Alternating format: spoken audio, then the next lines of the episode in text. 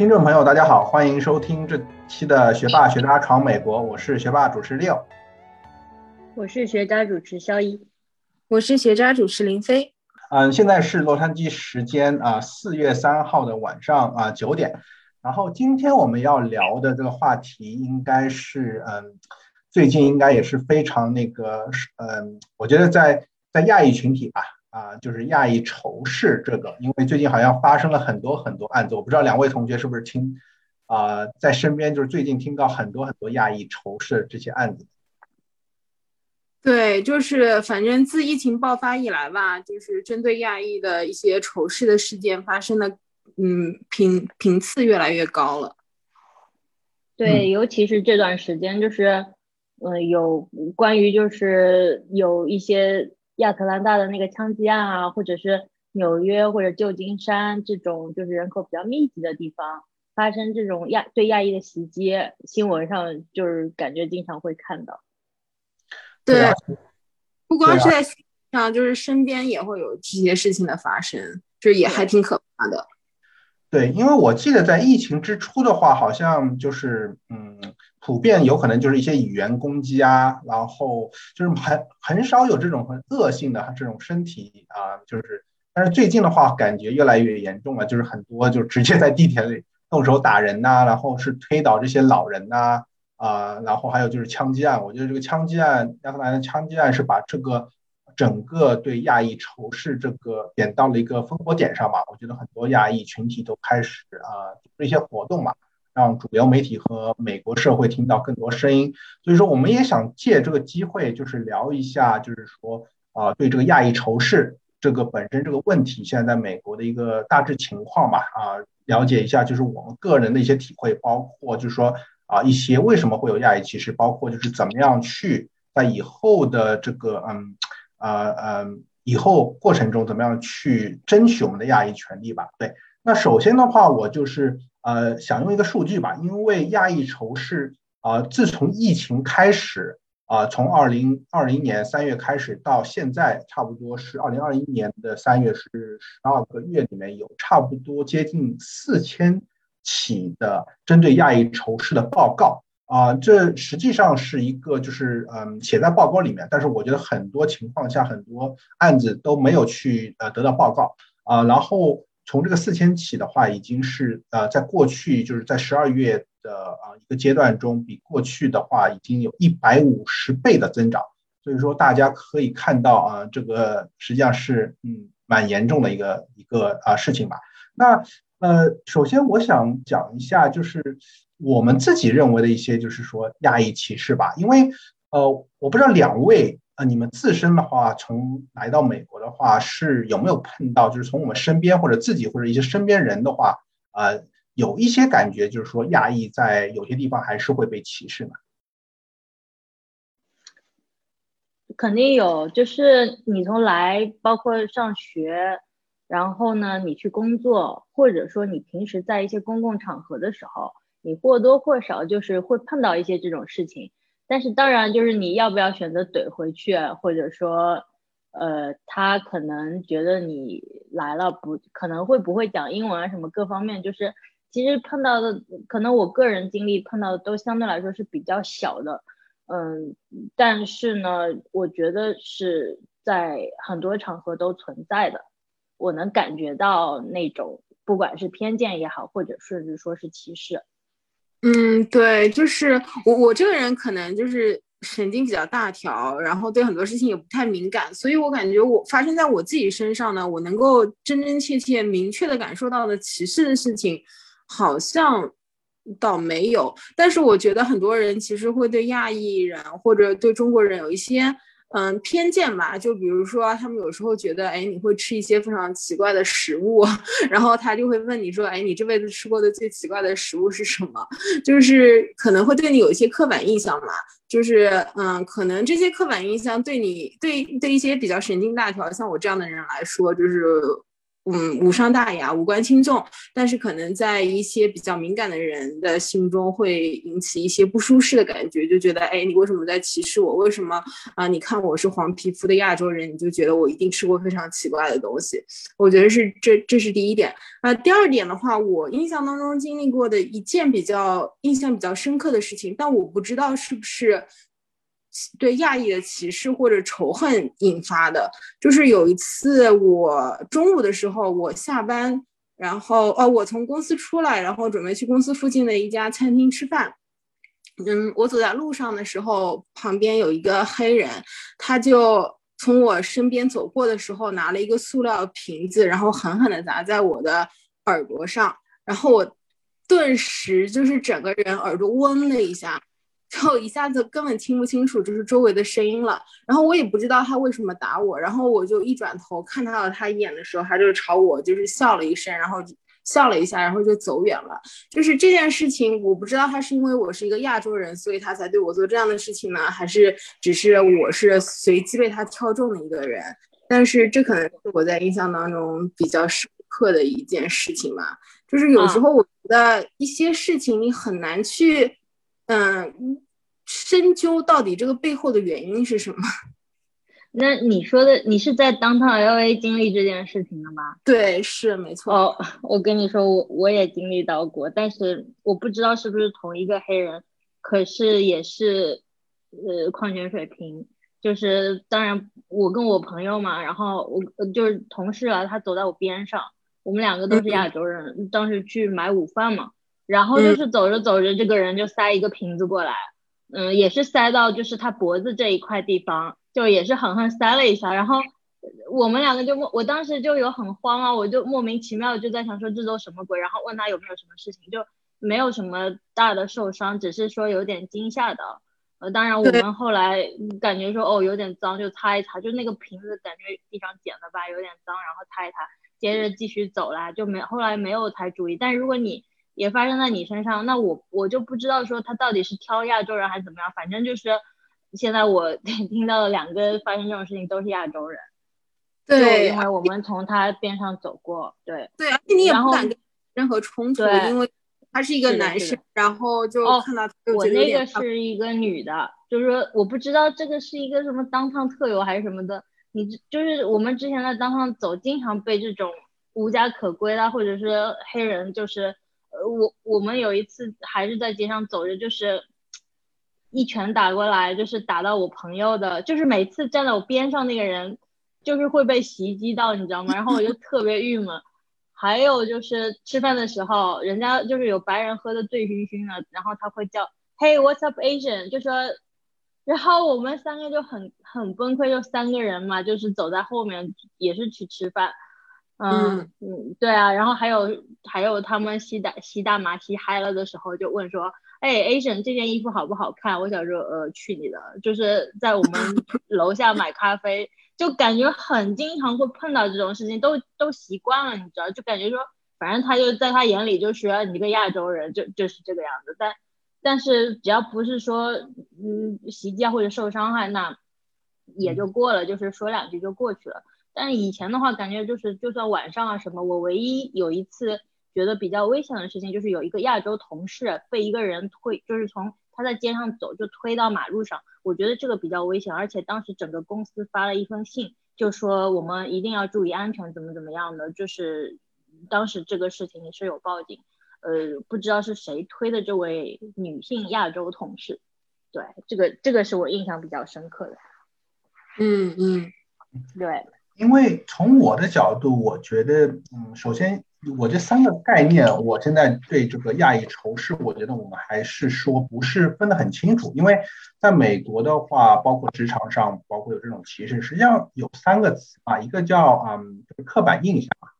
啊 stereotype，然后有第二个叫偏见 prejudice，然后第三个叫 discrimination 是歧视。所以说，从这个三个英语的不同单词，实际上一个是刻板印象，一个是啊偏见，一个是歧视，对吧？所以说前面做刻板印象和偏见来说，有可就是刻板印象有可能不是那么就是啊啊，哥们儿，那两个词都拼错了，这 有点尴尬。嗯，那我不讲英文，我就直接讲讲讲中文。对对对对对。嗯，那我这边 重新讲一下。对，啊，听了两位同学前面讲的话，我觉得在美国的话，就是关于这个歧视，实际上我觉得我们要分清，就是三个词嘛，就是说关于歧视的，一个叫刻板印象，啊，一个叫偏见，啊，一个叫歧视。那歧视肯定是嗯贬义的嘛，啊，但是刻板印象和偏见实际上是可以偏，不是不一定一定是贬义的，有可能是中立的，对吧？所以说，比如说，呃，我说的刻板印象就是对，等一下，嗯，刻板印象有可能对亚裔，就是说，嗯，一些刻板印象就是说，呃，读书很好啊，然后数学特别好，对，数学很啊，然后是有可能就是学习比较好，然后就是说那个，呃，就书呆子啊，戴戴一副眼镜啊，就是那种嘛，这是刻板印象嘛，因为我觉得很多你在好莱坞电影中看到，就是说亚裔啊的一副就是感觉是有点书呆子的感觉吧，或者是。Crazy rich Asian 嘛，就感觉哦，亚洲人都很有钱，对吧？这个叫刻板印象。那我觉得从刻板印象来说，这个词来说可以是中立吧，对吧？然后偏见啊，偏见的话，我觉得有可能就是稍微有可能会偏贬义。那举个例子，就是说，呃，我在以前就是有可能我们亚洲人，包括我在中国人嘛，就是有可能吃就是喝热水比较多嘛，对吧？那人家就会觉得哦，你是哎，你们为什么亚洲人都？都会点热水，因为在美国的话，啊，我觉得都是喝冰水吧，就是他们觉得比较奇怪嘛，对吧？还有很多时候就是说，呃，会聊到哦，比如说感觉就是最近洛杉矶天气不是好啊，不是很好，然后是感觉哦有点空气污染，然后在聊天过程中就有一个聊天杀手，一个美国人说哦，我去过北京啊，那边的 天这个空气污染就是超级烂啊，比这边就是烂多了，然后我就觉得哇。这个有可能就是一点带有就是攻击性的嘛，就感觉啊，我只是说这边天气就是感觉有可能野火啊，或者是空气不是很好，为什么你要提北京啊，或者提空气污染，对吧？我就觉得这个就是有可可能觉得偏见嘛，对吧？啊，就是我觉得这个三个词汇的话，偏见的话有可能就是偏贬义，然后你有时候是带攻击性的，或者是有时候是嗯不带有偏呃就是攻击性，只是说人家好奇你的 culture 嘛，包包括。林飞前面讲的一个很好例子，就是说吃一些很奇怪的，比如比如说吃这个嗯 chicken feet 嘛，对吧？啊，那这个到底是偏见呢，还是刻板印象？但是我觉得我们前面讲的这些有可能都没有上升到一个歧视。我觉得如果是歧视的话，就有可能出现这种人身伤害的一个啊一个嗯阶段嘛。所以说，我觉得呃。在这边的话，我们有可能碰到的偏前面两个比较多一点，就是一个刻板印象或者一个偏见。但是歧视的话，我觉得我个人是没有碰到，因为我来美国就是住在洛杉矶，包括加州，我觉得还是比较多元化的。但是听了很多我周围的朋友，啊，去了一些比如说中部州或者是比较白人比较多，有可能有时候会碰到一些歧视，包括人家会说 “Go back to China” 啊，啊，对吧？然后这种我觉得就带有一些歧视了。对，我不知道两位是不是，嗯，两位的亲身经历还是偏重于刻板印象和歧视，呃，就是偏见对。对，你你说就是上升到攻击的话，那它肯定是一种歧视，就是说它可能是更严重的一种歧视。但是我觉得实际上他们有些，因为他从小的教育啊，包括说对于就是一些主流媒体的一些播报，那实际上。你说这种 stereotype 有时候带着一些嘲讽的味道，我我也是这种为歧视，呃，包括你刚刚说的这种喝热水，就是我们的确还碰到过这样一件事情，因为有一个有一次就是中午大家在聚餐的时候，因为就是我们几个 亚洲人恰好就被传染到有一点流感的这种感觉嘛，所以就想喝杯热水，就当然不是说我每一餐都是会喝热水这种状态。恰好我们三个坐在一起，要了三杯热水。然后有一个人，就是当然他是一个墨西哥人嘛，他就 make 了一个 comment，他就意思就是说，What's up with all your Asians drinking hot water？他就意思就是说，你这个喝热水什么毛病啊？亚洲人就我觉得他这个人本身就有一些嗯。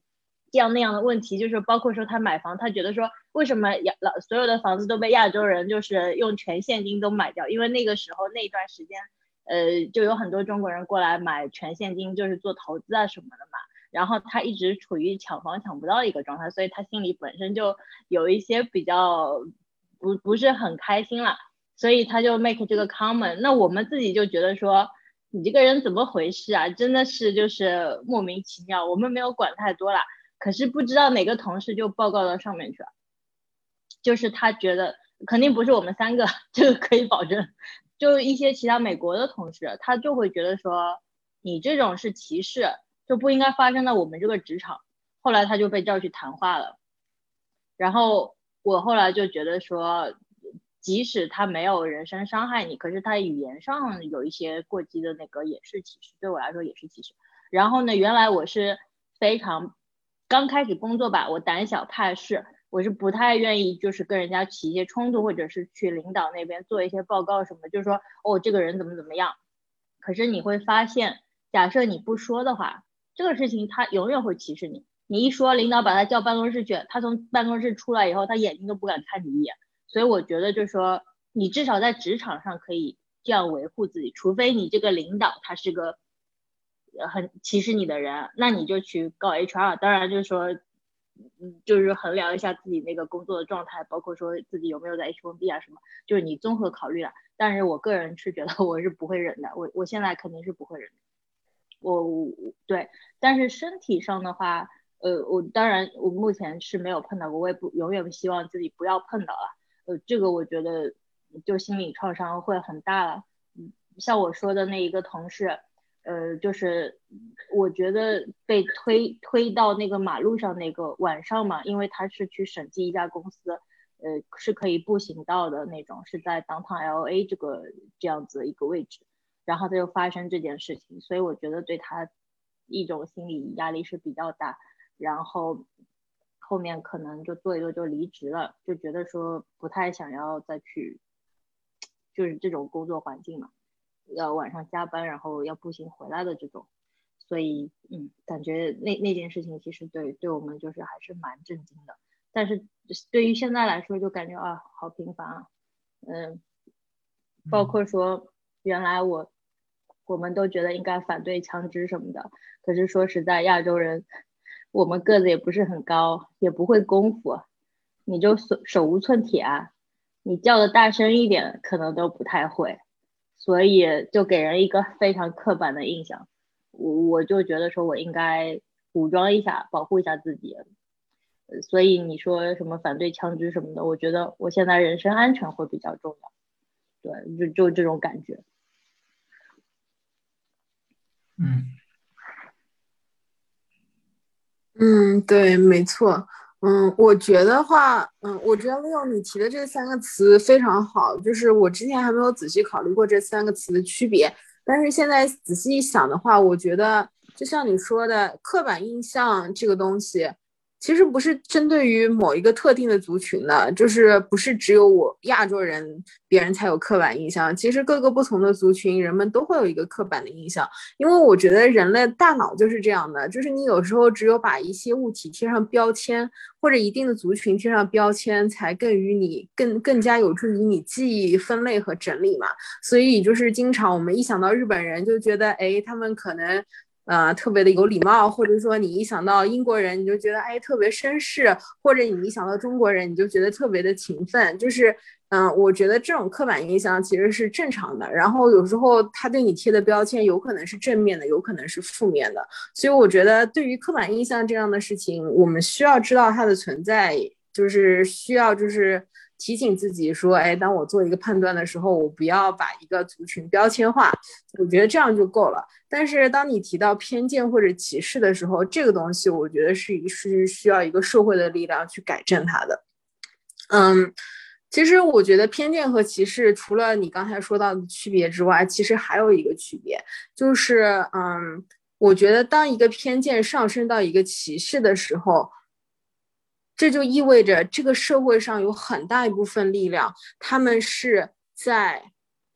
呃，很就有很大一部分人，他们同时是保持这个偏见的，就是以至于你在这个社会上没有办法，就因为你的肤色，因为你的族裔，没有办法公平的凭自己的能力去获得这个社会的资源。就是如果说这个社会上只是一两个人对你。有一些不好的敌意，或者说对你有一些负面的看法，那这个没有办，那这个无所谓。但是如果当这个社会上已经有很多一部分人，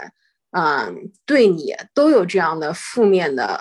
判断仅仅是因为你的族裔，或者仅仅因为你的肤色而对你有一些负面的判断，而不去看你自己本身的能力，不去看你这个人的品质，而对你做出一些下意识的判断的时候，以至于你自己没有办法公平的凭你自己的能力获得这个社会的资源，我觉得在这种情况下，其实就已经是一个非常大的歧视了。就像我们之前前几期节目我们讨论到的。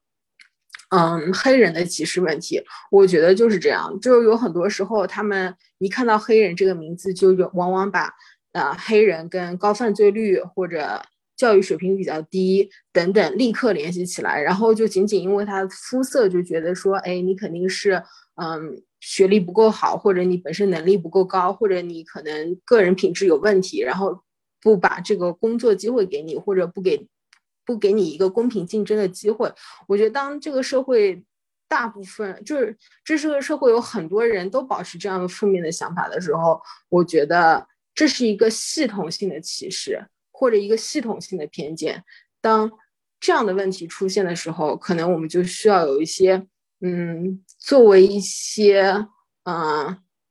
需要反思的声音、需要抗议的声音出现在这个社会上。就是提醒大家说，哎，这其实是一种系统性的偏见，我们需要纠正啊很多人的想法。对，没错，我觉得林飞说的这个怎么样去面对这个系统性的一个偏见，我觉得非常重要。那我们这期节目的话，接下来探讨的就是说，在亚裔这个族群中，为什么会有这些啊啊对亚裔的这些歧视？包括我们会说一下的外部原因啊，内部原因。那最后我们会说一下，就是怎么样去改变、去抗争这个亚裔歧视。那首先的话，我想给大家科普一下吧，因为亚裔美国人这个是 Asian 嘛，啊，American，实际上是一个非常啊，包括了很多种族啊。那实际上不只是包括华裔，我觉得华裔是在啊，在这个亚裔的话算很大的一个组成体吧。但实际上，我觉得亚裔这个族群在啊。在美国的话还是非常细分的。首先，亚裔在美国整体的人数差不多是在两千多万。那在美国这个三亿多的国家中，是占差不多嗯百分之呃五点五五到六的一个比例吧。那实际上是可以说是一个少数族裔。那在这个少数族裔中，实际上它又分了很多啊不同的四个呃，就是说那个嗯大大的这个呃亚裔，一个是东亚。那东亚的话是占整个亚裔的百分之三十五，其中华裔是百分之二十三，韩裔百分之四，日裔百分之八。那这是第一个，就是东亚。实际上，东亚的话对于我们来说还是中日韩嘛。那第二个群体叫夏威夷原住民，那这个群体就相对于比较少，在整个亚裔中占百分之八。那主要就是那些太平洋的岛国，包括夏夏威夷啊、波利吉亚啊、啊密克罗尼亚西关岛啊。啊，萨摩亚，那这个是比较小的。那第三个是南亚，南亚实际上占百分之二十六，其中印度裔是占百分之二十二，接近了我们这个华裔的百分之二十三。所以南亚的话，印度裔啊、巴基斯坦啊、孟加拉，实际上在整个亚裔中的比例也是相对于比较高的。那最后一个啊族群的话是东南亚。啊，占整个亚裔的百分之三十一，其中菲律宾裔百分之十五，越南裔百分之十，啊，还有其他的一些缅甸裔啊、柬埔寨裔。所以说，你可以看到亚裔的话，可以分为东亚、夏威夷原住民、南亚和东南亚。所以说，如果我觉得我们要说亚裔的话，只是说在我们的印象中是华裔啊、韩裔啊、日裔的话，还是说，嗯，有可能没有概括到很多。所以说，我觉得以后的话有节目的话，我们可以具体讲。就是亚裔这个族群中，嗯啊，每一个民族它代表了一些什么？因为我觉得啊，亚裔真的是非常非常，嗯嗯，就是每一个亚裔的族群都有一些自己不同的一些文化啊，包括一些诉求吧。那但是我觉得，首先的话，这个我们亚裔这个族群很多给别人的刻板印象的话，就是说，嗯啊，叫 moral minority 嘛，就是模范的一个这个少数族裔。我觉得这个的话，实际上对我们来说是一个嗯好的地方，但实际上也是带来很多偏见嘛。那啊，首先的话，我不知道两位是觉得听了一下这个数据的话，是不是觉得亚裔这个群体实际上是可以非常细分的吧？啊，因为不只是我们华裔。的确是，对，是。但是我觉得刻板印象来说，就是可能我们中国人，包括说日本人或者是韩国人，就是这这种面孔的，普遍更 容易被认为是亚裔。就是说，相对于一个印度人来说，所以我觉得我们好像更加容易被袭击那种感觉。就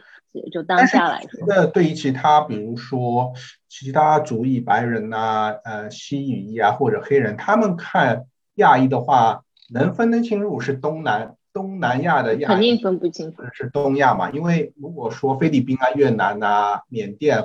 对他们来说，有可能跟华裔、韩裔、日日裔从面孔上，我我不觉得他们能分分得出。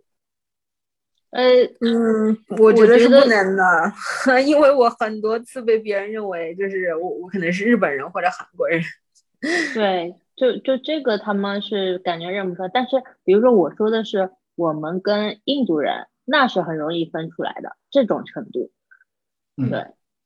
对我觉得南亚的话还是不太一样，但是我觉得东亚和东南亚基本上这两个从嗯各方面身呃身体啊面相差不多，但是南亚的话，印度和巴基斯坦我觉得还是说有一点点不一样。对，夏威夷原住民的话，包括关岛啊、萨摩亚，那更加不一样。嗯，对，但是整体的话，我觉得如果从亚裔的话，最大的比例百分之三十五是东南呃东亚，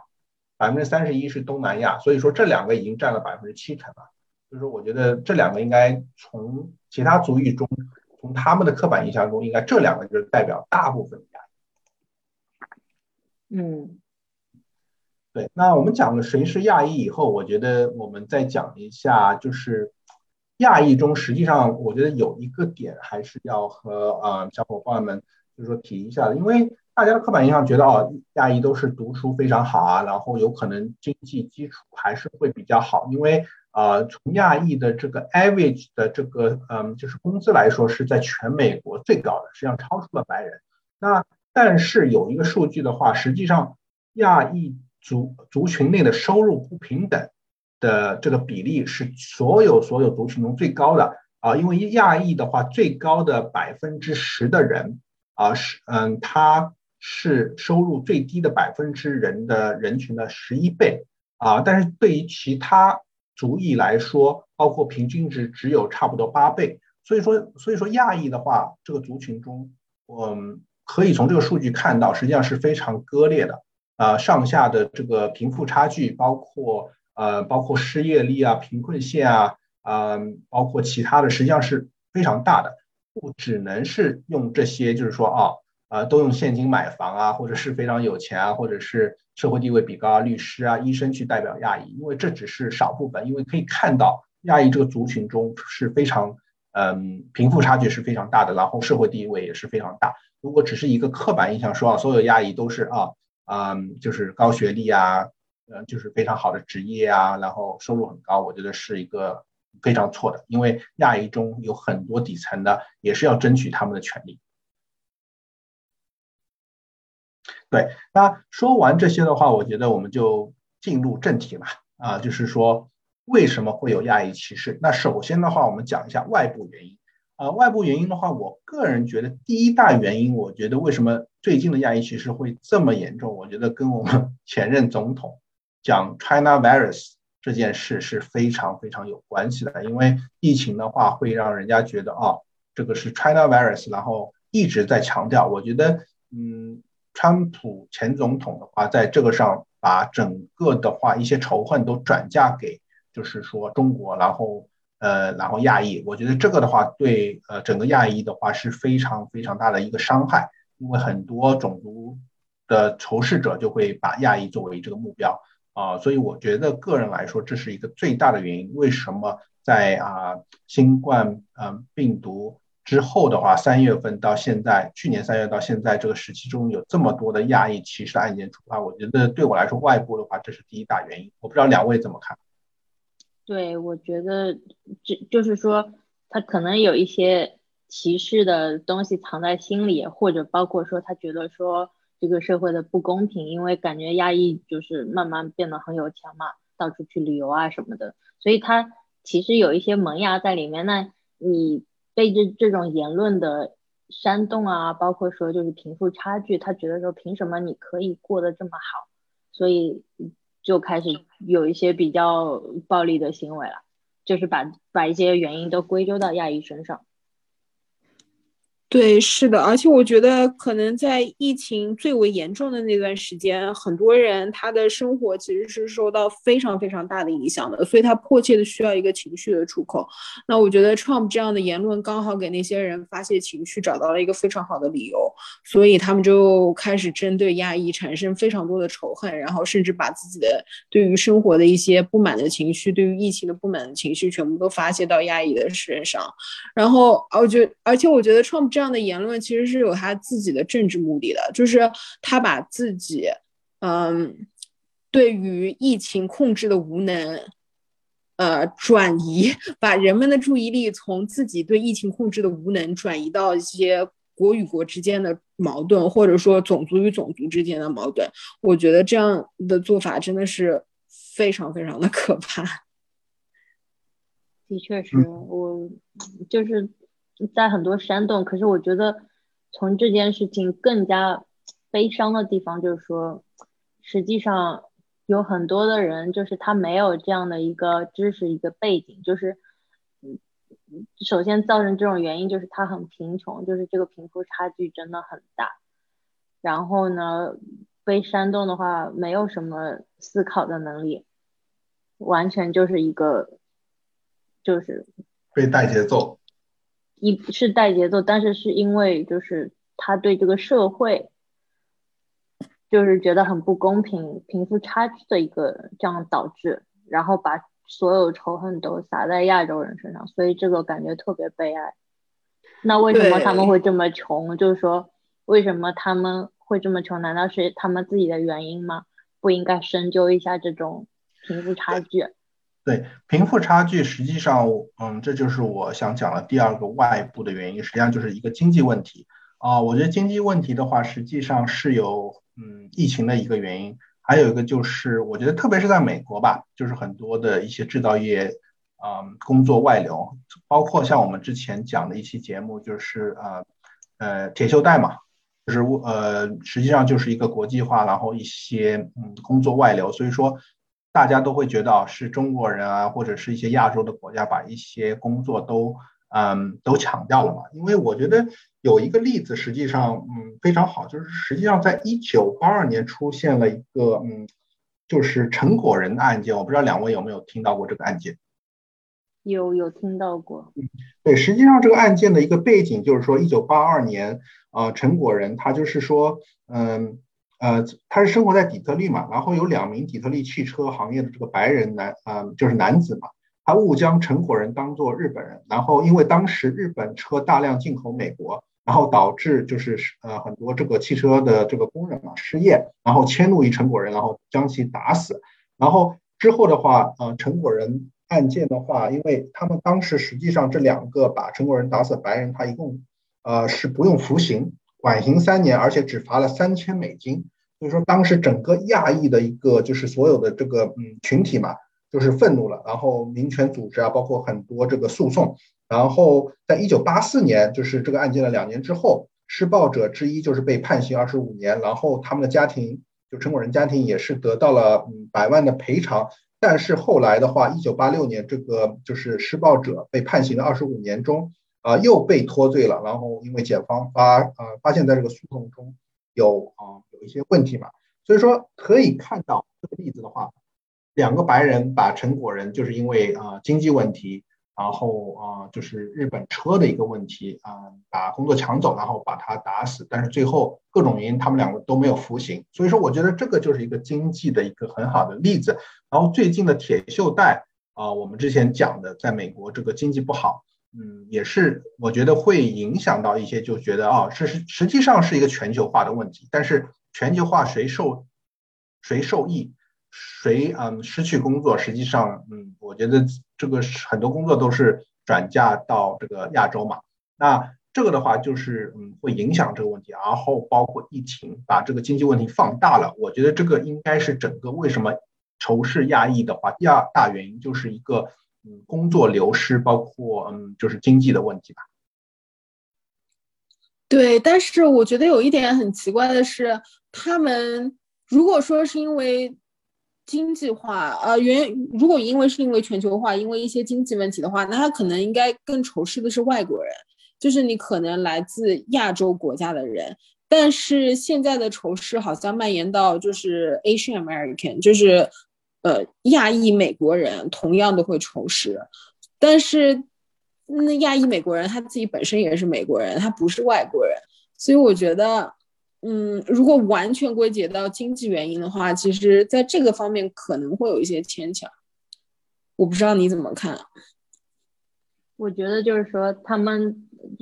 所以就是为什么这些人他没有一个好的教育，然后他也分不清楚这些那些的，他就觉得说我反正就是仇恨你亚洲人，就是你把我工作夺走了。就你们都 go back to China，就他老是喊的一句话就是说 go back to China，go back to where you come from，就意思就是说你给我滚回去。他在他的普遍的印象里面就是说你们都是后来来的，就因为你们来了都把我的工作抢走了，就是不知道是哪里拿到的这种 idea。对，那我觉得这个想法很很好笑，因为除了印第安人之外，其他的人都是从 的确是这样，就是很坑爹，所以很多亚洲人就说。因为有很多情况下，就是说，比如说我举个例子，比如说我叫 Monica 陈，然后如果我去工作的时候，可能有一个人问我说，What's your real name？你真的名字叫什么？Where are you exactly from？他说，哦，我是我就是在 LA 的呀，就是我 LA 是我老家呀。他说，不对，他说不是你现在住在哪里，就是 Where you exactly from？就是说他想听到的是 I'm from Shanghai，I'm from Beijing，就是这种感觉，你知道吗？他就普遍印象里面。你总是哪里移过来的？就你不是在这里生的，可是实际上很多 A B C 啊什么，他就是已经好几代了都在这里。嗯，但是人家就是刻板印象就是这样子，就是可能是跟他们的教育有关，我觉得。对，我觉得林飞问的这个问题非常好。实际上，但是这个问题的话，就是跟我们第一个外部的原因，就是大家说啊，China virus 实际上是一个。如果你有一点的话，这个判断能力的话，你就觉得哦。在美国的 Asian 就跟美国的 Asian 应该是没有关系。然后实际上，嗯，如果是你有一些知识的话，病毒很多是科学原因都是说自然产生的嘛。啊，这个经济原因也是一样的。呃，如果是你被一些人带节奏，包括呃说是 China virus，或者说啊是中国人把你的嗯这个这个工作抢掉了，那如果是他们没有啊有这种判断是非的能力，那他们就是要找一些出气口。那出气口就是 Asian，那这个因素的话，所以说林飞前面讲的是，如果一个正常人有判断能力的啊人的话，他们可以判断出来我的仇恨对象不应该是 Asian。但是如果是没有判断能力的话，被带节奏节奏的话，不管是 China virus 或者是工作被被炒掉了，他都会有一个出气口，那就是 Asian。所以说我是觉得，嗯，所以说带节奏是非常恐怖。嗯，对，是，而且我觉得其实这些人真的也挺可悲的，就是面对生活的这些无奈，他可能没有办法从自己身上去改变一些什么东西，所以他只能把他的愤怒转移到别人身上，把别人就是全部都是因为别人的错，不是因为自己的无能，不是因为自己的失败，而是这个社会对我的不公平，而是别人抢走了我本该属于我的机会。就是其实这样想来也是挺可悲的一个想法，对，是的。然后我觉得特别不公平的是，就是我们受歧视了，但是这种主流的媒体就是他都在报道些什么？就是说我们歧视被歧视，不是说只是白人歧视我们，是有很多其他的种族来歧视我们。这就是就是这种政治，所有的政治都是就是部落嘛。就是说有部落就有这种所谓的政治，那到底歧视我们的是谁？现在在主流媒体上看到，就是说是因为白人至上还歧视亚洲人，真的吗？那为什么我老是看到这种是黑人在打亚洲的女人，黑人打亚洲人在地铁上？我已经看到有多少黑人打亚洲人，是所有的应该分清楚的是，别的很多的不同肤色的人。都有在歧视亚洲人，当然不能否认亚洲人也有歧视亚洲人，就是说都有歧视，只是说在这个时间点被所有的这种仇恨的言论，包括说主流媒体的一些东西给带节奏带到这个程度。我当然也明白说，就是人本身是有弱点，因为我们是人嘛，都有一些就是没有办法去克服的人性的弱点。你可以歧视，就是说你在心里有歧视，我知道这是不对的。但是如果不能避免的话，就希望不是以暴力的手段。请你不要去打那些老人，请你不要去打那些妇女，不要去去打那些小孩。嗯，没错。呃，肖一同学讲的实际上就是我讲的想要讲的第三个外部和第四个外部原因。第三个外部原因就是身份政治。实际上很多的，包括政治家，包括呃一些媒体，实际上就是把我们以种族来分，白人、呃黑人。然后拉丁包括亚裔，因为这样的话对他们政治上是有帮助的，而不是说看到真正的问题是实际上是除了种族以外还有一些贫富差距。然后第四个实际上它的外部原因就是主流媒体，主流媒体我觉得特别是现在一些嗯除了主流媒体啊 CNN 啊，包括其他一些媒体，包括一些社交媒体啊 Twitter 啊，包括 Facebook，实际上他们现在这个算法是非常恐怖的，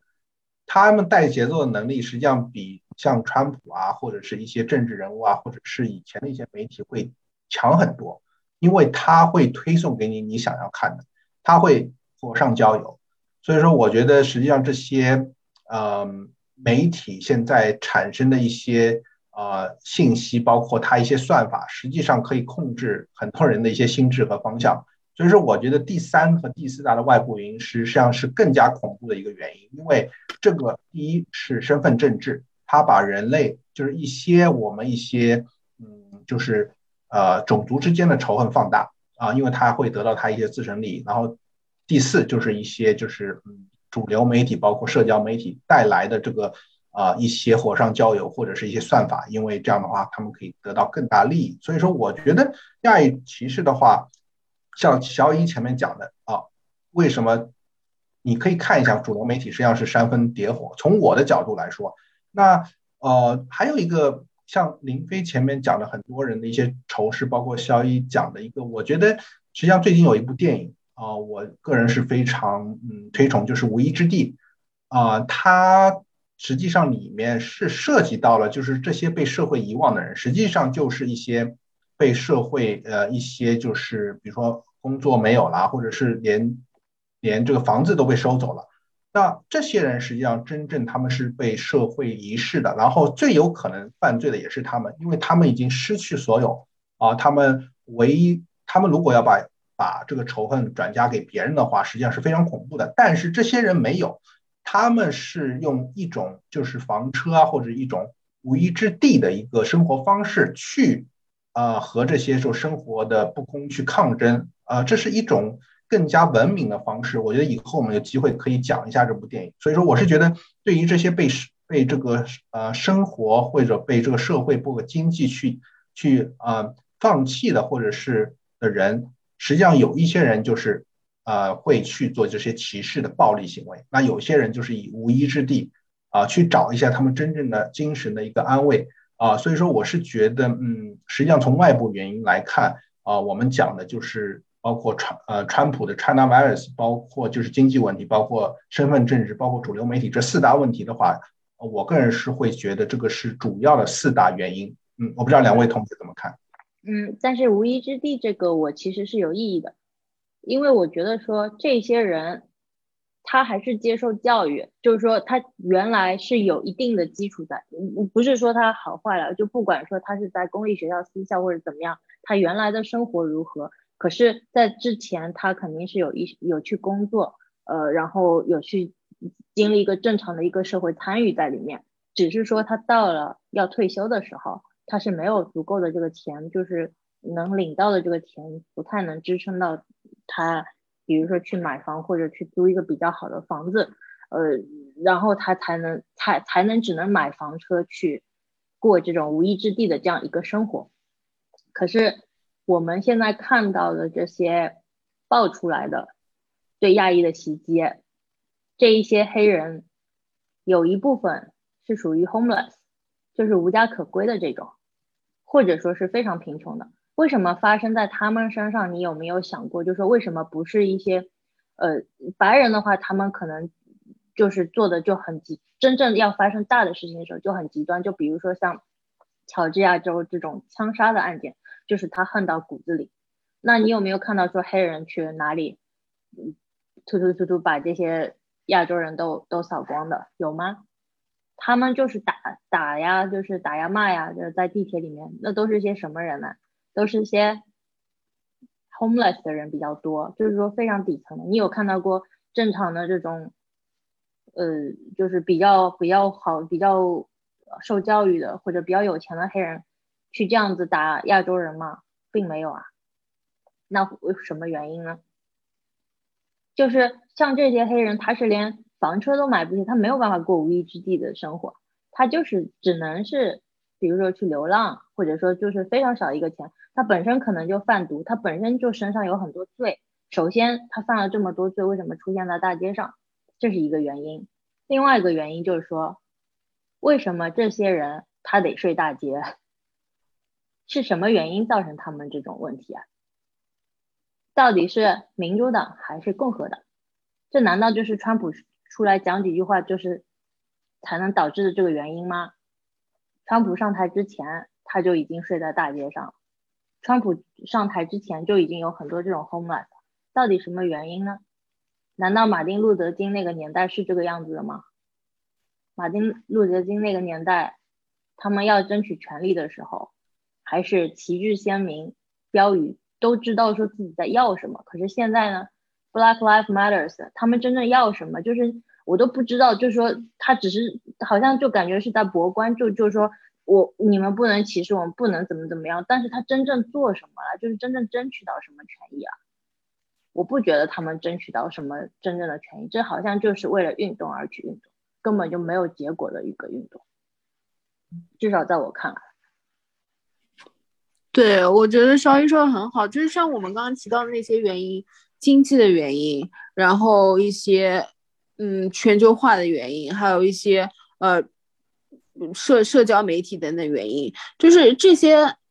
在。呃，可以预见的未来，这些问题将会变得越来越严重。就是如果这些底层的原因都在变得越来越严重，那么歧视，就就是相相对应的也会越来越严重。我其实我对这个问题是挺悲观的。我觉得人与人之间的分裂会变得越来越加深，人与人之间想法的差异会变得越来越不同。那这样的偏见，这样的歧视，其实是。很难愈合的，是很难消弭的。嗯，我也比较悲观，我同意你说的，所以我就觉得说，我应该去武装自己，我应该去就是练一些什么可以防身的东西，不是这种所谓的可以去就是用胡椒喷人家什么的，这种没有用。等你还没等你拿出胡椒的时候，你你可能已经给人家一拳就撩到了，对吧？所以我觉得我应该就就是去学一些防身之术。是，对，我觉得是，嗯，很多问题，包括种族之间问题，一，嗯，在历史上一直是一个问题，而且，呃，两，我也很了解两位的为什么这么悲观，但是我是觉得，不管是怎么样，我觉得不管是我们这一辈，包括下一辈，啊，是可以有一些，我觉得还是要主动的去做一些事情吧。那，啊，讲到这个主动，我觉得我就要讲一下，就是说为什么亚裔仇恨的第二个的。内部原因，因为我们前面讲外部原因，内部原因，因为内部原因的话，我们就是也要反省一下整个亚裔自身的一些问题吧。那首先第一个问题，我是觉得就是，嗯，一直我们前面讲的就是 moral minority，就是这个模范少数族裔。实际上我不知道，就是这个模范少数族裔，就是我们被打上这个标签，就是感觉啊，亚裔就是工作努力、家庭稳定啊、重视教育啊，然后。啊，都会有一个很好的职业，但是感觉就是社会参与度比较低啊，也是比较很多做事情很被动啊。我不知道这个标签实际上，我个人觉得是一个伤害，就感觉就是给你添上一个标签，感觉啊，你们这个少数模范之一就是就过你们自己的，就是跟其他的都没有关系嘛，就是别闹事，对吧？就感觉就是实际上我们这个是被。隐形的，就感觉你们这个族群实际上参与度很低，然后就过你们就可以了，对吧？然后等经济出问题，然后就怪你们把钱都赚走。所以说，我是觉得这个模范少数主义对我们这个标签实际上是一个伤害，然后我们实际上是有必要去摘掉这个标签的。我不知道两位对这个模范少数族裔这个标签是怎么看？我觉得这个标签就是说明一些问题，就是说原来是有这样一群亚洲人，是这是这个样子。就我不能否认，包括说我在工作的地方，我真的能看到这样的亚洲人，就是我不惹事儿。你你你你千万不要来，就是就是不要来来来烦我，我不想惹事儿，就是呃我只要低调的做好自己的工作，我回家就是我赚到这个薪水就可以了。可是我觉得现在给我的印象是。可能我们这一辈人和下一辈人就会相对来说有一些改变，我也能看到一些改变。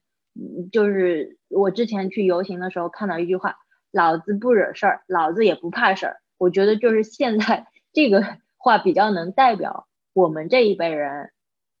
就是这一个心态，就是说你不要惹我，你惹我我也我也不怕事儿，至少我自己是这种感觉。对，而且其实我觉得亚裔在社会的各个行业、各个层面吧，其实现在的嗯，就是做的非常杰出的人也是越来越多的，就是而且获得的话语权也会越来越多。就不管是在比如说，嗯，好莱坞，Aquafina，嗯，对。也也也也也表现的非常好啊，比如说在 N NBA 前段时间，Jeremy Lin 表现的也非常好。然后在政坛，Andrew Yang 就是也参与了总统的竞选。我觉得 Asian 其实在不同行业、不同领域都会有越来越多的影响力和越来越多的话语权。所以我觉得在这方面我还是非常有信心的。我觉得未来，嗯，会获得到更多的话语权，然后地位也会更多的得到提高。我所以，我还是觉得说，因为回到这个政治的话题，政治就是都是族群嘛，所有的部落，所以只要我们这个部落足够足够的强大，就是说有更多的话语权，那我们就能争取到更多的权益，包括说不会被受歧视。所以我觉得在政治上还是需要有更多的人去参与，然后就是需要有更多呃很好的组织。包括说像就是之前有一个加州有一个 Proposition Sixteen 嘛，就是我们以非常少数的一个呃就就是呃募资募到的那个呃资金呢，就是打败了对方嗯非集资非常大的这个一个组织，然后赢得了这这一场选举。所以我觉得像这种活动是需要有更多的支持，然后有更多的亚洲人去参与的。嗯，对，没错，肖一同学讲的这个就是之前的一个平权法案。啊，所以说亚裔在这段时间的一个嗯凝聚力是非常强大，然后去在这个平权法案中得到胜利啊，那这就引出了我们这个实际上前面肖一同学和林飞讲的这是第二点，就是我们要就是我想讲的这个第二点一个问题，就是我们要去更加去参与这个社区，包括参与政治。那实际上我觉得上一辈，包括我们这一辈吧。对于我们来说，亚裔的话，包括我觉得很多人对亚裔的刻板印象，就是说亚裔的话，基本上嗯都是以经济利益为主。那如果教育小孩的话，一般就是说你要毕业以后做律师啊、医生啊，嗯，包括去搞金融啊，或者是搞那个啊，就是做那个嗯嗯 engineer 啊，就对吧？就是这种，就感觉这种是非常好的工作，然后金呃金钱上也会。啊，会啊有很大利益，但是很少有父母会教啊，就是子女去读啊啊 policy，对吧？去从政或者去做一些 non for profit，就是真正去社啊去进入社区的。因为我感觉华人还是第一，首先包括整个亚裔还是经济啊注重啊经济利益，第二就是就是会更注重自己的一亩三分地，但是我们不会去更多的去参与整个社会的一个运作，一个制度的呃制作。那这个情况下，当你没有这个在制定这个这个政治的这个制度的这个话语权中，那谁呃如果不欺负你还欺负谁？包括这个平权法案，所以说我是觉得这个是第二大原因，就是我们自身的一个对经济利益的一个一个注重，会让很多亚裔在在美国关键的时候一些立法啊，包括一些就是说呃社区的参与度会比较低。我不知道两位对这个是怎么看？对我，我的确觉得是，就是说，包括说，嗯，我们其实没有亚洲人，并没有那么多的经验去，呃，包括说一些游行啊，或者是喊一些标语啊，就是让人家，呃，得到，就是让让我们的关注度一下子提高很多。就是这个是对我们来说是需要持续的去摸索、去探索，然后去要去学习的一个非常重要的一个部分。就比如说你说，呃，嗯，黑人黑人命也是命，像这种运动，你看搞得声势浩大，对吧？然后呢，多多就是我觉得全世界都是有关注的。那为什么就是对亚洲人的这个歧视，我感觉体量就会小非常多。我其实我觉得一个是组织，另外一个是就是标语啊，各方面，包括说亚洲人参与度。整个都需要一个非常大的提升，才能有一个比较好的效果。目前我觉得就是收效甚微。嗯，我觉得这个还是要经验，特别是我觉得，嗯，对，两位前面说的就是说每一辈每一个 generation 他的很多的理念，包括他的很多想法不一样。我觉得，呃，两位说的，就是说之前的话，我觉得包括上一辈，包括我们这一辈，在这方面经验还是尚缺。但是我觉得有可能我们下一辈他们，呃。会更主动的去啊参与社呃社会活动，然后去有发言权。因为我觉得我们上一辈，包括我们这辈被教育的话，应该就是多一事不如少一事啊。但是就是现在我感觉会有像肖一前面说的，看到就是老子不惹事，但是老子也不怕事。我觉得你要有这股底气在。但是我觉得呃我们之前的教育应该就是。多一事不如少一事，那就自己管好自己一亩三分地。如果没有伤害到我直接利益，那我也不管了，对吧？所以说，我觉得这个正义就是更主动的去参与社会，啊，去把一些经济利益放在第二位，而是主动去争取整个族群的利益。我觉得，包括 Andrew Young，他代表一个亚裔去参加总统竞选，也会有更多的一个话语权。我觉得需要有这样的更多的去参与美国的啊，就是。就是一些就是嗯立法啊，包括一些啊，就是包括一些嗯啊政治的参与，包括一些就是 non for profit 吧，就是非盈利的一些去对社会贡献是很重要。但是有多少华人、多少亚裔去愿意愿意去放弃掉经济利益？我觉得这个是一个长期的一个把经济利益放在整个族群的利益之后再去做，我觉得不是很多人能做得到。但是话说回来，就是。经济基础才能决定上层建筑，所以我觉得现在以原来可能就是我们都在争取一个经济基础，都是为了一口饭吃嘛，然后过上更好的生活。可是我觉得这个基础比原先已经要好了很多，就是说现在是可以去把这个经济基础和上层建筑就是做一个连接的时候，那怎么去做呢？就是说可能有经济基础的人他不知道怎么参与，我们可能给这一些人一些。一些就是就是一些衔接，就是让把他们跟非盈利组织去做一些呃衔接，让他们有一些参与度，然后就可以提供一些资源。我觉得可以这样做，然后才能慢慢的去壮大。因为像我们老一，就是说，比如说像我们父母这一辈，他可能看到新闻，他也觉得比较气，可是他会知道要去做什么。我觉得并不会，对吧？但是可能是像他们这一辈的话，有一些。有一些积累，有一些可以去参与，就是说可以去做一些贡献，我觉得是这样对。对，我不知道林飞同学对这个这个问题怎么看？嗯，对，我觉得你们说的都有道理。嗯，但我想说，就是呃，我们退一步看，嗯，你走上街去游行，告诉大家。你们不能欺负我，或者说你参与政治，然后提出一些法案来保护我们自己族群的利益，使得大家不来动我们这块蛋糕，这些东西都是好的，都能够保护自己的利益。嗯，但是我觉得可能如果要从根本上解决一个问题的话，可能是需要这个社会都好了，大家都好了。这个这些冲突、这些矛盾可能才会被渐渐的消除。就是其实就像我们刚才提到的，有很多是因为经济问题，或者因为这个社会资源分配不公平，而导致种族之间的矛盾越来越加深，人与人之间的冲突越来越激烈。只有我们把他们的一些生存的问题给解决了。呃，能够让他们获得就是重新参与到这个社会上的机会，重新去争取资源的机会，只有这样的时候，他仇恨才会消失。矛盾才会消失。对我，我觉得就是在对，在保护自己蛋糕的同时，是不是也能看一看，就是我们动了谁的蛋糕，或者谁的蛋糕就是需要，就谁需要蛋糕？对我特别同意林飞说的这个，可是我真的觉得这个是超级难，超级难。就是你现在为什么有这种状况？其实所有东西可能都是已经被政治支配了，他需要的是选票，他需要的是这些人。就是这样穷穷困的一个状态，他并不是说没有资源给他，就是背后有很多的这一种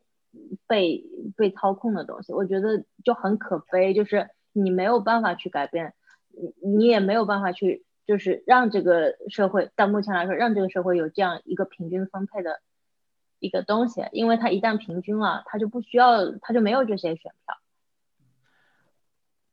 因为我觉得最大的问题是在啊，我觉得林飞的这个理念非常好，但是我觉得最困难的因素就是说现在很难去做大蛋糕，因为在经济不好的情况下，它现在只能是蛋糕的一个分配问题。但是你只要有分配问题，你只要把一一一方面的东西从一个分到另外一个，永远会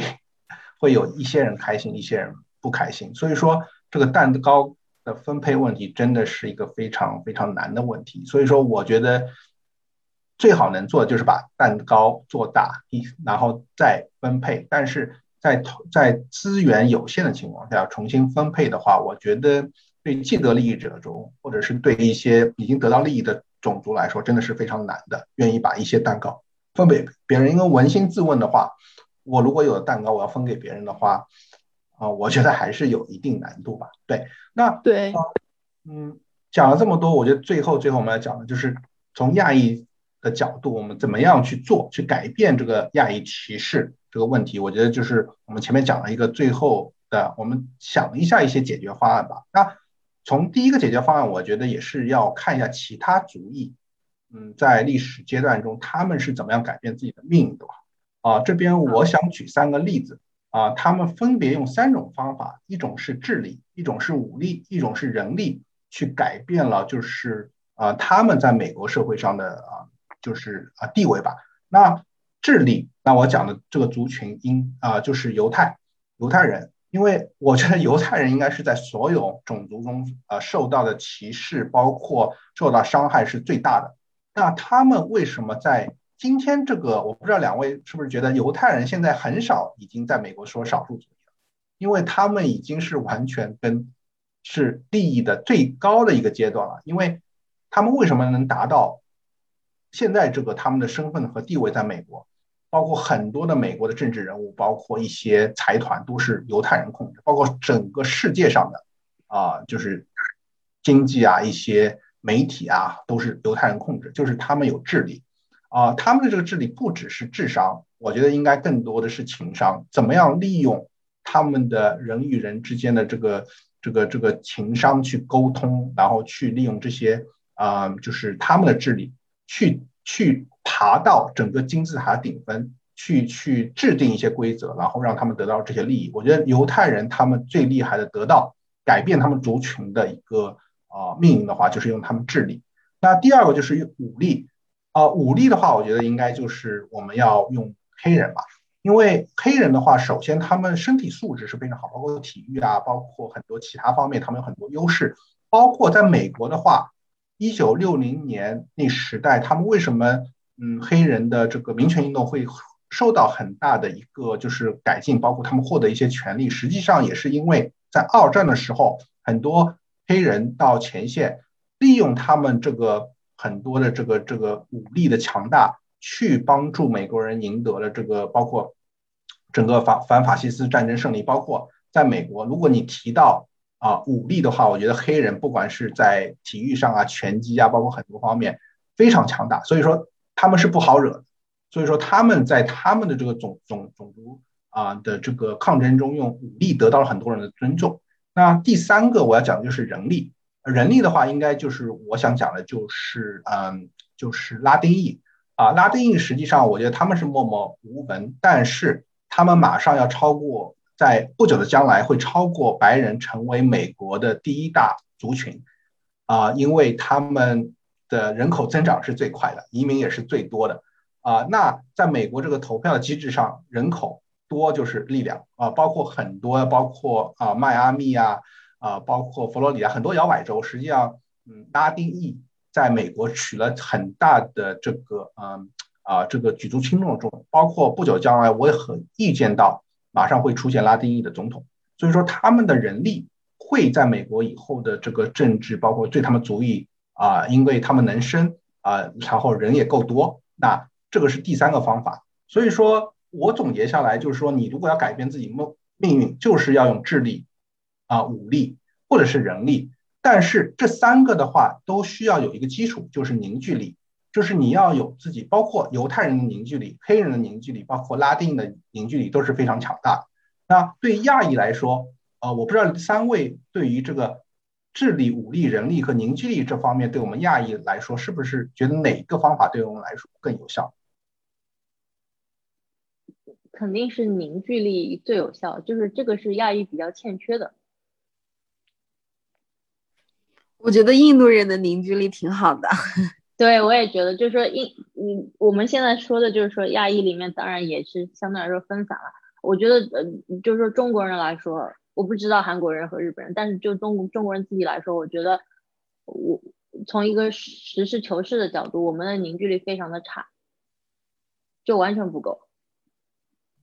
对，我觉得前面林飞讲的印度裔，是他们实际上在亚裔的整个，应该是现在在美国的话，应该地位算比较高，包括很多高管都是印度裔。他们实际上，我觉得改变他们种族命，一个是他们的啊凝聚力，第二就是他们的智力。啊，因为印度人还是比较聪明的一个民族吧，所以说，我觉得从其他华裔来讲，啊，我觉得凝聚力是要加强。然后我是觉得武力和人力的话，我觉得我们是没有什么很大的优势，我觉得也只能从智力方面去，包括智力的话，我更多讲的是情商嘛。我觉得我们华人华裔的话，包括亚裔，应该缺少了很多是情商。因为你可以看到很多公司，就是从一个商业的角度，很多公司的高管，你基本上很难看看到华裔的面孔啊。不管是像四大这种，你看高级合伙人，包括你公司的这种世界五百强的 CEO，那为什么我们这个智力会很强，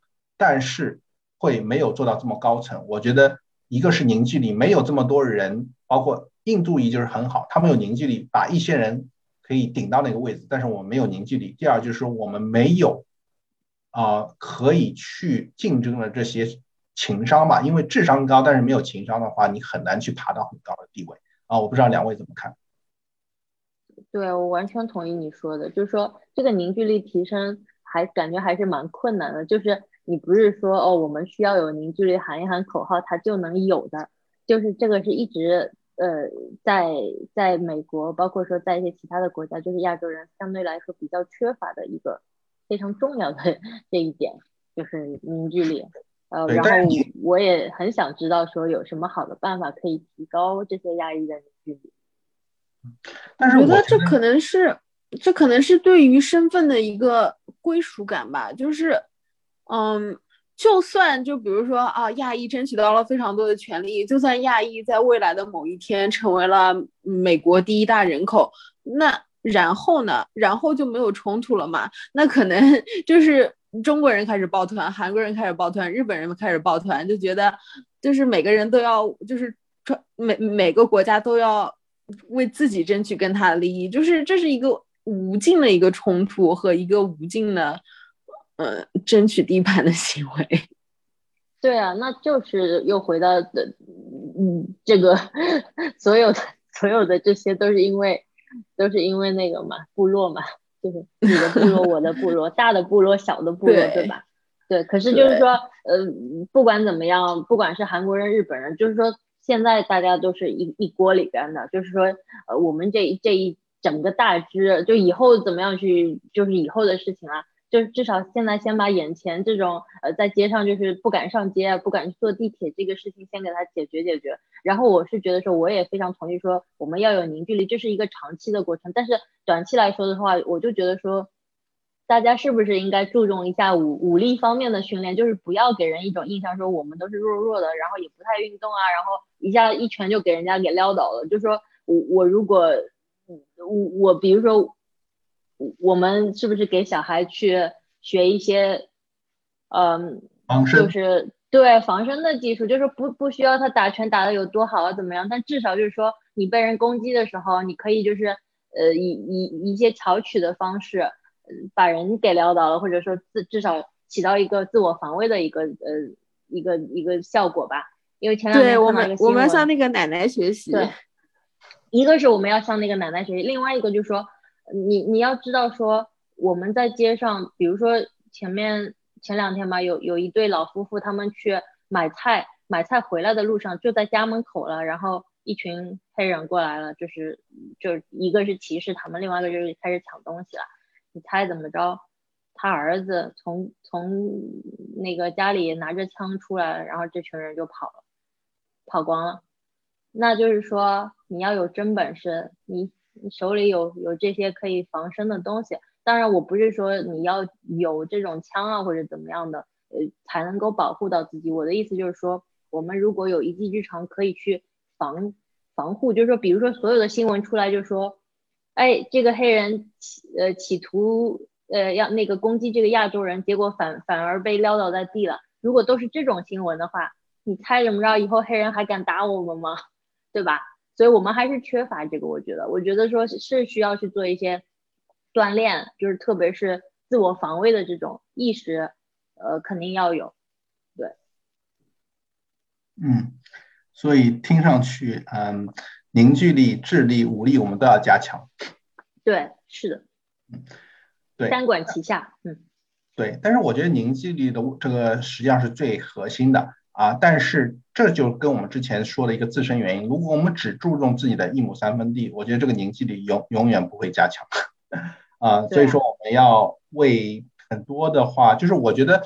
包括我们这一代，包括我们下一代，应应该要做更多的这个嗯事情吧。那第二个，我觉得改变我们这个亚裔，其实我觉得就是从我做起吧。觉得我们不管是自己的力量还是微小的，但是能做的，比如说我们就是嗯，在如果是自己有公司，就是在公司的这个内部吧。啊，应该去有一些这个跟呃，让一些公司高管知道我们一些 concern，有可能让公司去帮我们发声，包括是公司内部可以去进行讲座，让别人更了解我们的这个 culture。我觉得很多东西，如果因因为很多有可能亚裔就说哦，那我个人我的力量是微小的，我能做什么？我觉得从每个人如果都可以做，就是。如果你的公司有这个资源，让让你们公司的一些高层知道有这个 concern，让让就是从小做起嘛。还有第二点就是说，能去参与这些为我们发声的这些这个群体嘛，包括就是呃，肖一前面讲的，像啊，在那个平权法案中，就是他有一些志愿者有有很多很多，就是呃，就是上街的去抗争啊，去让更多人听到我们声音的这些活动，包括这次的。啊，这个嗯，Stop Asian Crime 这个活动，我知道肖一同学也特地去参加了一个一个游行活动。我觉得就是这些的话，从我做起，人人做起的话，啊，如果是慢慢的去脱离自己一亩三分地，为整个的这个社群或者是嗯去做更多事，我觉得对我们来说的话，可以改变一些啊别人对我们的一些刻板印象吧。对，我完全同意。嗯，对，那我觉得最后的话，还是觉得我们要，嗯，觉得亚裔的话，就是要多参与社会啊，要融入这个美国的这个社会，更多的有一个参与，而不只是一个呃自己的一亩三分地。我觉得是要更多的去参与这个社会的啊，包括的不只是这些种族问题啊，我觉得更多的一些社会的一些啊一些就是嗯社区的一些活动啊，包括一些嗯其他的一些呃就是社会的一些。呃，方方面面吧，我觉得从这方面就是说，呃，要看到我们是要融入这个这个更多这个社社会，然后为这个社区做更多的这个服务吧。啊，所以说我觉得，嗯，很多我们可以做的一些小事，可以改变啊一些现在的这些这些嗯不好的一些方面吧。但是我是觉得这个 Stop Asian Crime，包括现在这个亚裔仇视，嗯，我们前面也讲了很多外部原因、内部原因，讲了我们很多去改变。啊，所以说更根本的话是，我觉得就是说，我们要意识到这个问题，也是要意识到这个问题一直存在，但是我们要去慢慢的从我们这一辈要做起，把一些，嗯嗯，就是把我们这个很多一些简单的或者是一些小的地方开始做起，才能去改变一些根本的一些原因。对，呃，那我不知道两位最后对这个 Stop Aging Crime，包括我们今天这个主题，还有一些什么要分享的吗？嗯，没有什么要分享的。我觉得大家都应该有这种，有要用这条标语：老子不惹事儿，老子也不怕事儿。就是说，我们不首先要不能害怕，然后也要有凝聚力，就是这个是我们需要做到的。从我做起吧。嗯嗯，我我觉得，我刚才突然想到一点，可能跟我们今天聊的，就是，嗯，可能岔开一个话题吧。就是我我们最开始在节目当中提到的，就是亚特兰大的那个枪击案，呃，发生在三月份的，呃，对，三月十六号的那个枪击案，嗯，现在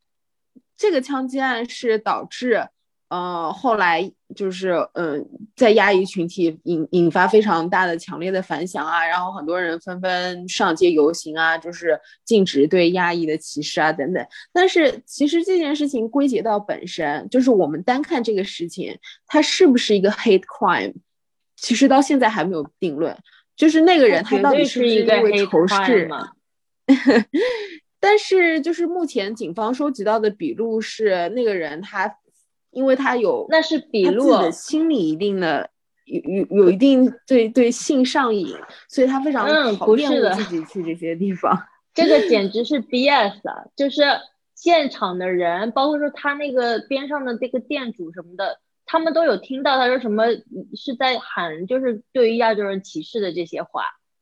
就是这都是 confirm 的，这简直就完全不是一个什么什么别的别的那种。那那他为什么偏偏要选亚洲人的店，然后打亚洲女的？这简直就是 BS！我觉得完全就不能归归为说一种其他的东西。而且他在喊，一边打一边喊，就是有这种笔录，边上就是 survivor，就是有这种笔录，所以完全不是。啊，可能我没有看到喊，就是喊的那些话的那些消息吧。所以，嗯，对，所以我觉得这个这个什么。是完全是他自己找出来的借口，想要脱罪的借口。对，这边想科普一下，因为为什么呃 hate crime 和普通的案件会差这么多？因为在美国的话啊，hate crime 这个实际上它定罪的话会比普通的 crime 会嗯至少是重一倍。比如说你的刑期是十年，但是如果是定性是歧视发生的这些这个暴力事件的话，至少是会嗯，比如说会有二十年。啊，所以说 hate crime 这个实际上是对就是普通的一个案件可以说是成倍的增长。所以说啊，为什么定义这个 hate crime 是非常重要的啊？像但是很多时候像林飞前面讲的，为什么很多的这个嗯到最后啊判刑的时候很难去定义，有些时候是 hate crime 的话，因为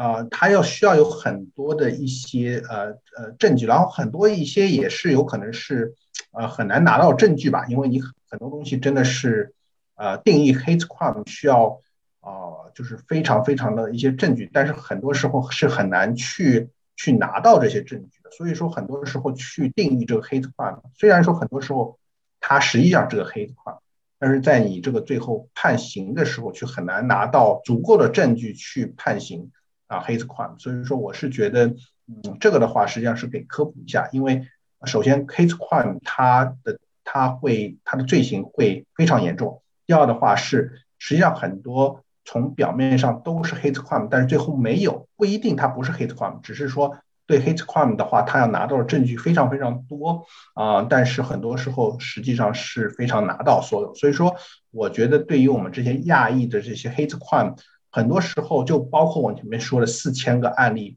实际上最后能判到 hate crime 的不多。但实际上很多的话，嗯，最近这些例子的话，已经跟我们说到，我觉得不能一概而论，他们都是 hit crime，但是这个比例的话，已经让我们这个整个社区要得到更多的重视。